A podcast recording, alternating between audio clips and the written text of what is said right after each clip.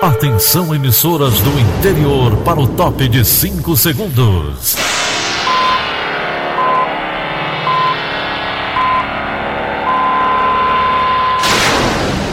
A Verdinha leva o som cada vez mais longe. Rádio Sul Cearense de Brejo Santo, Cristal de Quixeramobim, Iracema de Ipu, Jornal Centro-Sul de Iguatu, Macambira de Ipueiras, Tabajara de São Benedito, Oroz FM, Pioneira de Forquilha, Itataia de Santa Quitéria, União de Camocim, Educadora do Cariri do Crato, Líder FM de Itapipoca, Aquarela FM de Miraíma, Liberdade de Itapipoca. Itarema, Carinhosa de Acopiara, Sertão Central de Senador Pompeu, Vale do Salgado de Lavras da Mangabeira, Vale FM de Nova Russas. 6 horas e 32 minutos, bom dia. Hoje é quinta-feira, dia 14 de novembro de 2019. Estamos começando Rádio Notícias Verdes Mares e essas são as manchetes. Acusada de atropelar e matar criança é condenada a 10 anos de prisão. Fortaleza registra queda de 57% no número de homicídios em 2019. Flávio Bolsonaro pode ocupar comando do novo partido Aliança pelo Brasil. Confira o que abre e o que fecha em Fortaleza amanhã, feriado nacional da Proclamação da República. Essas e outras notícias em instantes. CYH 589. Verdes Mares AM. Rádio Notícias Verdes Mares. 6 e 33 Polícia. Polícia. A motorista Ana Paula Rodrigues Muniz, acusada de atropelar e matar uma criança de 11 anos, foi condenada a 10 anos de prisão. O julgamento aconteceu nesta quarta-feira no Fórum Clóvis Bevilacqua, em Fortaleza. A reportagem é de Darley Mello. O julgamento durou quase seis horas. Ana Paula Rodrigues foi condenada a 10 anos de reclusão, sendo nove anos pelo homicídio do menino Kaique Souza e um pela omissão de socorro. A defesa deve recorrer da decisão e Ana Paula vai esperar pelo julgamento do recurso em liberdade. O atropelamento aconteceu no dia 26 de outubro de 2016, por volta de 8 horas da manhã, quando Kaique e a mãe seguiam de bicicleta para a igreja. Durante uma conversão na Avenida Godofredo Maciel, Ana Paula bateu na bicicleta e ainda arrastou a criança por cerca de 200 metros. A motorista não parou mesmo após a mãe do menino pedir socorro. A gente vai conversar aqui com a mãe do Kaique, como é que foi esse julgamento para você, essa resposta né, dada aqui pelo segundo júri. Ah, o júri popular julgou ela, só que como sempre, né, aqui no Brasil, ela vai recorrer e vai ficar aguardando em liberdade de três a seis meses para ver se ganha a causa a favor dela. Caso ela não ganhe, ela vai ter que cumprir essa pena. Você acreditou que isso foi um primeiro passo da sua batalha? Você continua confiante? Foi uma grande vitória, viu? Porque um crime do tipo do, do Kaique, aconteceu uma justiça dessa, do jeito que a gente está vivendo hoje, foi uma grande vitória um pouco mais aliviada, né? Sendo que realmente aconteça aí o que foi decretado. Darley Melo para a Rádio Verdes Mares. A polícia prendeu nesta quarta-feira uma advogada que estava com um mandado de prisão em aberto e dois homens suspeitos de participação em uma organização criminosa no interior do Ceará. O nome da cidade onde a prisão foi realizada ainda não foi divulgado. Segundo a Secretaria de Segurança Pública, com os três foram encontrados uma arma com numeração raspada, uma quantidade de cocaína ainda não informada e dois automóveis utilizados pelo trio. Mais detalhes sobre a prisão serão divulgados durante a entrevista coletiva hoje de manhã no auditório do Complexo de Delegacias Especializadas no bairro Aeroporto, aqui em Fortaleza. E o Ceará segue em queda nos números de crimes violentos, letais e intencionais pelo 19º mês seguido. Mais detalhes com Márcio Dornelles. O estado do Ceará apresentou redução de 52,2% em casos de crimes violentos letais até outubro de 2019, segundo dados da Secretaria de Segurança Pública e Defesa Social. Foram 2.017 mortes a menos em todo o território cearense. Esse número foi o menor da série histórica do Estado, como explica o secretário de Segurança, André Costa. Esses 52,2% de redução no ano representam 2.017 mortes a menos em comparação a 2018. E mais do que isso, o Ceará em 2019 alcança é, em 10 meses o menor número de homicídios de toda a sua série histórica. Até então, o mês, o ano com o menor número de homicídios era o ano de 2009 com 1.881 homicídios e em 2019 a gente tem um número menor do que esse. Nos dez primeiros meses do ano passado, foram contabilizados 3.864 crimes violentos letais. No mesmo período deste ano, aconteceram 1.847 crimes. Entre as regiões, a que registrou o melhor resultado foi Fortaleza, com queda de 57,2%. André Costa aponta a importância do trabalho de todos os órgãos de segurança como essenciais para a redução e garante que a expectativa é fechar o ano com o menor número de homicídios da década. É fruto de, de muito trabalho, muitos investimentos nas nossas forças de segurança, especialmente a Polícia Militar, a Polícia Civil, a Perícia Forense e também um trabalho bastante integrado com a área de proteção social do Estado e também com a Secretaria de Administração Penitenciária tudo isso tem trazido esse grande resultado e a gente vai continuar trabalhando é, com muita força para fechar o ano, fechar o ano 2019 com o menor número de homicídios de toda a década. É, e é isso que a gente está, todos nós estamos mirando da segurança pública, da administração penitenciária, esse trabalho integrado de todos.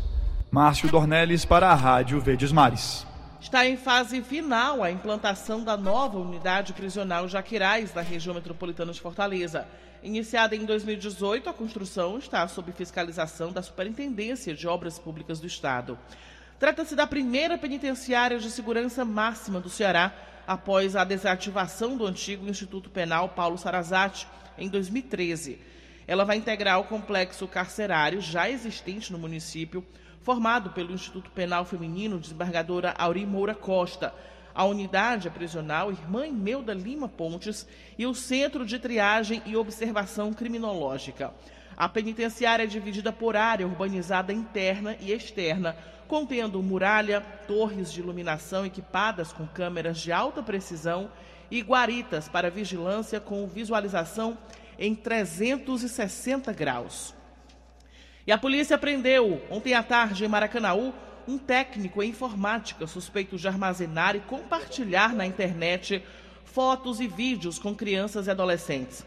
No aparelho celular do homem havia centenas de fotos, vídeos e grupos de WhatsApp onde o material era compartilhado. Policiais do Comando de Policiamento de Rondas de Ações Intensivas e Ostensivas, o CPRAIO, realizavam patrulhamento quando avistaram um rapaz em atitude suspeita. Isso é o que informa a delegada Natália Sampaio. Foi apresentada a ocorrência né, pela equipe RAI 01 aqui de Maracanaú, em que durante uma abordagem, patrulhamento de rotina, eles teriam visualizado um indivíduo em atitude suspeita. Né? Então foi uma abordagem comum. Durante a abordagem, ele acabou autorizando os policiais para que tivesse acesso ao celular.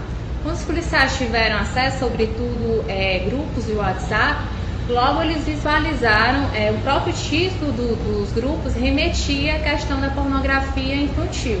Quando eles tiveram acesso aos grupos, lógico, tudo autorizado pelo autuado, eles viram diversos vídeos, imagens pornográficas de crianças e adolescentes. E também na própria galeria do celular.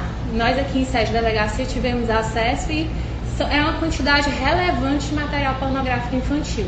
São diversos supostos adultos que fazem parte desses grupos. Então, eles mesmos compartilham as imagens. Ele mesmo confessou que, além do armazenamento, ele também compartilhava essas imagens pornográficas infantil. E questionado a respeito de aliciar crianças ou adolescentes, ele falou que apenas tem acesso nesses grupos. Vai ser autuado pelos 241A e 241B. Então, logo ele faça o exame de corpo de delito, ele vai ser recolhido.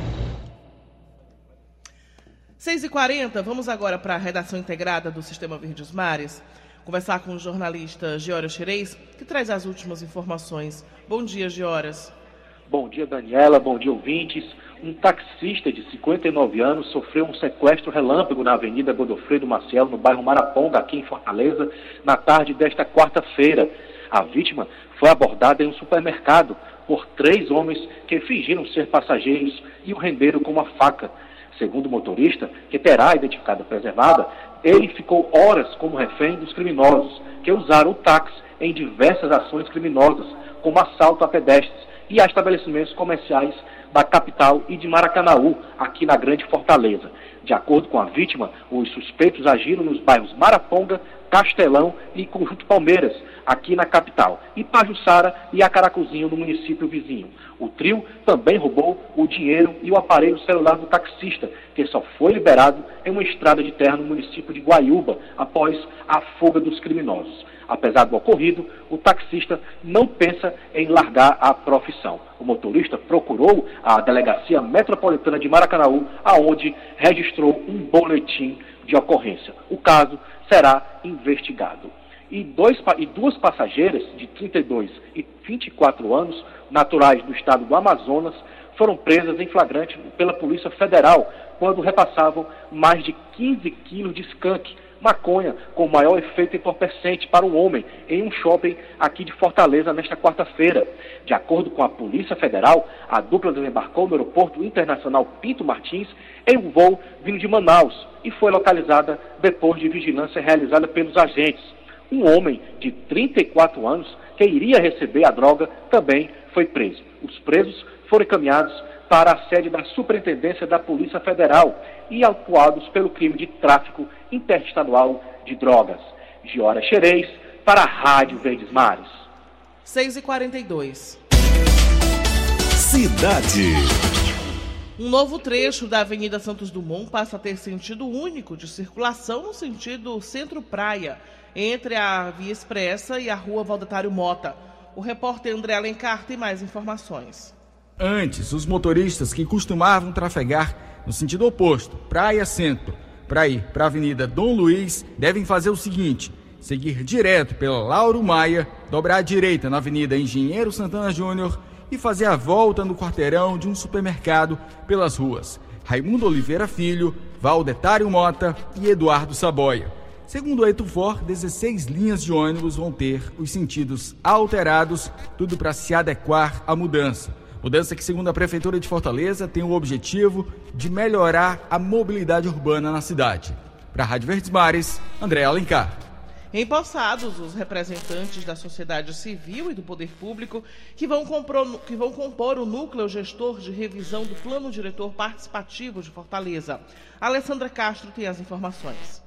O grupo irá coordenar a elaboração do plano diretor responsável por definir as diretrizes urbanísticas da cidade pelos próximos 10 anos. O documento irá trazer regras sobre áreas como habitação, mobilidade urbana, saneamento, uso e ocupação do solo, acessibilidade, entre outras. Os integrantes serão responsáveis por elaborar o documento, que posteriormente será enviado à Câmara Municipal para aprovação. O plano diretor deve ser revisado a cada 10 anos, Segundo a Prefeitura, o motivo da demora da criação do núcleo gestor se deu justamente por conta da cobrança popular por um processo de elaboração mais participativo, como explica o prefeito Roberto Cláudio. A ideia era enviar para a Câmara e a própria Câmara iniciar um processo de audiências públicas. Mas há uma previsão no Estatuto das Cidades de haver um processo de participação popular, inclusive anterior ao envio da mensagem. Entendendo a boa pressão, os bons argumentos que foram apresentados, resolvemos, mesmo correndo o risco de um certo atraso, exaurir um processo de participação popular.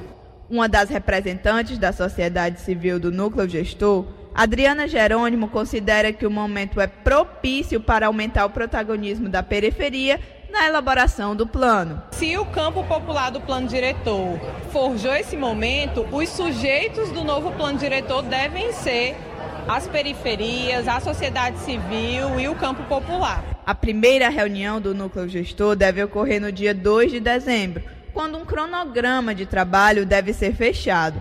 Alessandra Castro para a Rádio Verdes Mares. Confira agora o que, que abre e o que fecha em Fortaleza amanhã, feriado nacional da Proclamação da República. Os bancos, repartições públicas, escolas e universidades não abrem. Os supermercados, postos de combustíveis e o centro fashion funcionam normalmente. Já a abertura de padarias e do comércio é facultativo neste feriado. Os shoppings vão estar abertos em horário normal. A Enel e a Cagesse estão com equipes trabalhando em regime de plantão. E acontece nos dias 28 e 29 de novembro, em Fortaleza, mais uma edição do encontro Fala Nordeste, promovido pela Associação Cearense de Emissoras de Rádio e Televisão, a ACERT. O evento vai reunir na área expansão do Shopping Rio Mar Fortaleza radiodifusores e comunicadores das duas regiões. Elone Pomuceno tem mais detalhes. O Congresso de Radiodifusão Fala Norte e Nordeste 2019 é composto de cursos, palestras e painéis, além de uma feira de negócios com os principais fabricantes de equipamentos do setor. O evento acontece nos dias 28 e 29 deste mês na área Expansão do Shopping Rio Mar Fortaleza. A ideia do encontro é também aprimorar e qualificar os empresários de rádio e televisão e seus profissionais, como comunicadores, publicitários, jornalistas, engenheiros, técnicos e produtores. O presidente da Associação Cearense de Emissoras de Rádio e Televisão, Paulo César Norões, lista outros destaques da programação. Uma programação bem diversificada, nós teremos uma palestra do diretor de marketing da Rede Globo, Roberto Schmidt, que vai, vai falar sobre esse novo momento da comunicação. Nós teremos um painel institucional, a radiodifusão e poder concedente, que nós vamos reunir o doutor Elifas Gugel do Amaral, que é o secretário nacional de radiodifusão é, do Ministério das Comunicações. É, ele vai estar aqui e vai debater com o Cristiano Flores, que é o diretor-geral da ABES, e com o Moisés Queiroz, que é conselheiro da Anatel, que é o poder fiscalizador, né, a agência é, que regulamenta a, a radiodifusão e as telecomunicações de uma maneira geral. Vai haver ainda um momento de homenagens a grandes personalidades do segmento. Para participar do evento é preciso se inscrever no site falanortenordeste.com. No endereço é possível acessar a programação completa e opções de hospedagens com preços negociados especialmente para o período do evento. Elon Nepomuceno para a Rádio Verdes Mares. O Hospital Filantrópico da Sociedade de Assistência e Proteção à Infância ganha nesta quinta-feira uma nova unidade de tratamento especial. O hospital é considerado uma das referências no atendimento de crianças e jovens. A ala tem capacidade para 20 leitos e conta com estrutura e equipamentos multiprofissionais. A coordenadora do Departamento de Enfermagem do SOPAI, Cirli Bueno, tem mais detalhes sobre a ampliação. Essa ala, ela é para pacientes neuropatas crônicos né, que já estão em tratamentos paliativos, inclusive são pacientes que virão do Alberto Seide e do Valdemar de Alcântara. Provavelmente, talvez até de outras unidades hospitalares futuramente, né? Mas, a priori, esses dois hospitais já mandarão pacientes para a gente. Então, são pacientes que, que ficam realmente dependentes de ventilação mecânica, eles são traqueostomizados e têm gastrostomia também, né? Então são pacientes totalmente dependentes do cuidado de uma equipe multiprofissional envolvendo médicos, enfermeiros e técnicos, fisioterapeutas, é, psicólogos, assistentes sociais. É uma equipe multidisciplinar que vai prestar toda uma assistência mesmo especializada a esse tipo de paciente para que futuramente eles tenham condição de ir para a própria residência, né? Lógico que com a ajuda do governo também, porque são tratamentos muito onerosos, que precisam realmente de ventilação mecânica e eles precisam ter toda a condição é, de estar bem instalado na própria residência para prosseguir né, com a condição do tratamento da criança. Com a inauguração da nova ala, a unidade não vai mais seguir o modelo portas abertas. Em alguns casos, só vai atender pacientes que passaram pela Central de Regulação Estadual no SUS do Ceará.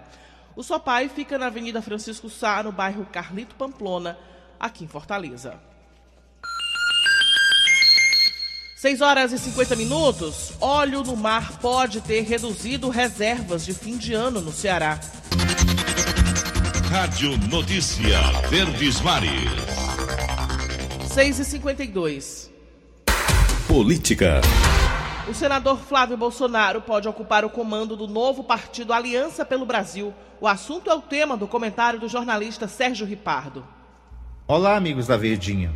A novela da saída do presidente Jair Bolsonaro do PSL parece que está realmente chegando ao fim. O senador Flávio Bolsonaro, o filho mais velho do presidente, pode ganhar o comando do novo partido político que está sendo formado pelo pai, Flávio é a segunda opção para assumir a presidência do Aliança pelo Brasil, caso o presidente Bolsonaro decida não ocupar a liderança formal da sigla. Investigado no caso envolvendo a atuação de seu ex-assessor Fabrício Queiroz, Flávio se tornou o nome da família mais viável para o cargo. Isso porque o deputado federal Eduardo Bolsonaro, considerado entre os filhos uma liderança política mais ativa, não pode se desfiliar da legenda sob o risco de perder o mandato do legislativo. Ontem à tarde, o senador já entregou seu pedido de desfiliação ao TSE. De acordo com aliados, o presidente ainda não assinou a sua saída. Por terem concorrido em eleição majoritária, ambos não correm o risco de perder o mandato, diferentemente de deputados. O PSL, porém, ainda não recebeu as cartas de desfiliação nem do pai nem do filho. O presidente oficial do Aliança pelo Brasil tem de ser apresentado até a convenção da nova sigla, marcada para o próximo dia 21 de novembro em Brasília. Com essa decisão de criar um novo partido, o presidente Bolsonaro consegue resolver um conflito que já se arrasta há várias semanas dentro do PSL. Agora, o presidente precisa apresentar ao meio político a sua nova legenda e, principalmente, destacar quais as prioridades de um novo partido político. Sérgio Ripado, para a Rádio Verdes Mares. Vamos agora ao vivo, direto para Brasília, com as informações com Wilson Biapina. Bom dia, Biapina. Bom dia, Daniela. Bom dia, Ceará. O presidente do Grupo de Trabalho sobre Socorro da OCDE, Drago Costa, foi enfático na avaliação da decisão de Dias Toffoli, que suspendeu as investigações decorrentes do compartilhamento de dados do COAF. Ao visitar Brasília, Drago Costa disse que a preocupação principal é eliminar do Supremo sobre parar as investigações do COAF sem nenhuma razão eles vão tomar uma decisão final semana que vem. Esperam que o Supremo entenda que essa liminar não segue os padrões internacionais de luta contra a lavagem de dinheiro. A OAC pode vir a aplicar medidas mais fortes contra o Brasil, como a inclusão do país numa lista negra de países que não reúnem condições ideais para investimento internacional.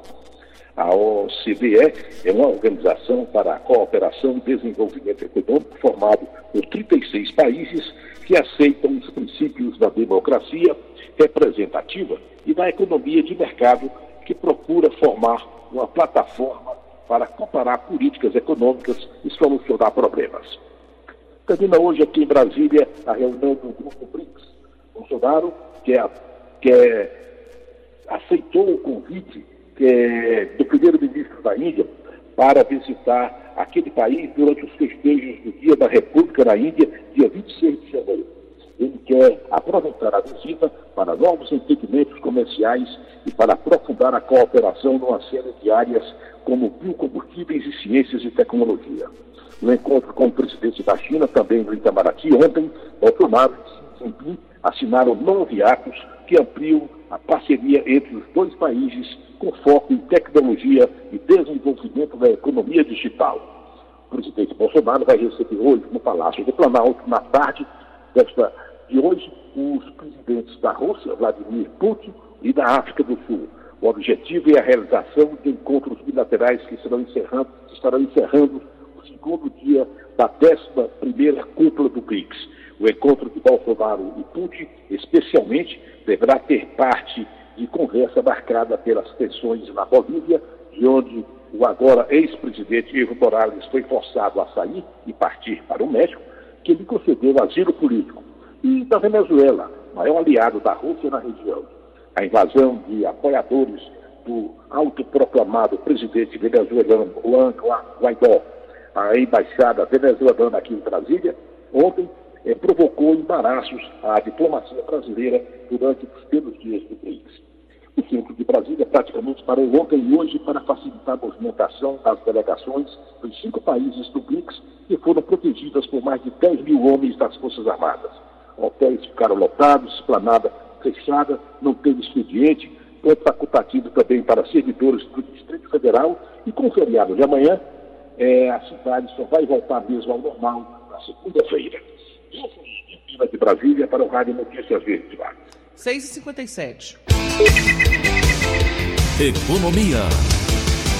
O óleo derramado no litoral do Nordeste pode ter reduzido reservas de fim de ano em 10% no Ceará. A Secretaria de Turismo do Estado, em parceria com a Agência de Viagens CVC, promover campanha publicitária para amenizar os impactos na autoestação. Carolina Mesquita. Diante do acidente que levou óleo ao litoral de todo o Nordeste, o volume de visitantes do Ceará durante a autoestação pode cair 10% em relação ao ano passado. É o que revela o secretário do Turismo do Estado, Arialdo Pinho. Em uma tentativa de minimizar a repercussão negativa do vazamento, os secretários de Turismo do Nordeste, em parceria com a CVC, irão promover campanha intensiva de divulgação para tranquilizar os viajantes. A CVC apresentou uma proposta da gente fazer um trabalho conjunto no destino Nordeste todo, em conjunto também, mostrar que isso é uma coisa que passou, não é uma coisa que está pontualmente em algum lugar, e para a gente fazer uma campanha junto. Vai iniciar agora até final de dezembro.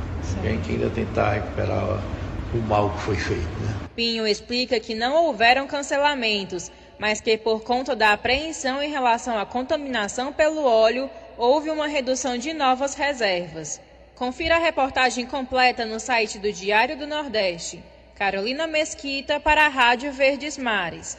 Vamos agora com Egídio Serpa. Bom dia, Egídio. Bom dia, Adriana Lavor. Bom dia.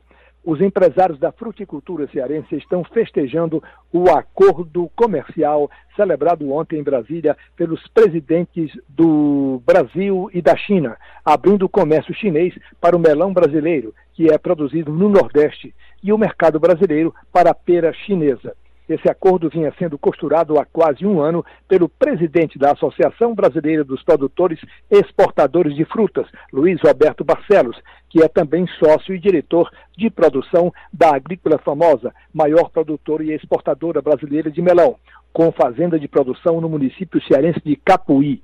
Eu conversei há poucos instantes com Luiz Roberto ele fez questão de ressaltar o trabalho pessoal da ministra da Agricultura, Tereza Cristina, junto ao governo chinês, para que o acordo fosse fechado, o que aconteceu ontem à margem da reunião dos BRICS em Brasília. De acordo com Barcelos, a imediata consequência do acordo será a ampliação da área plantada de melão, uma vez que a demanda chinesa pelo melão brasileiro vai dar novo impulso à fruticultura do Nordeste do Brasil. Falta agora estabelecer a melhor logística de transporte marítimo para levar do Porto do Pecém para os portos da China o melão cearense.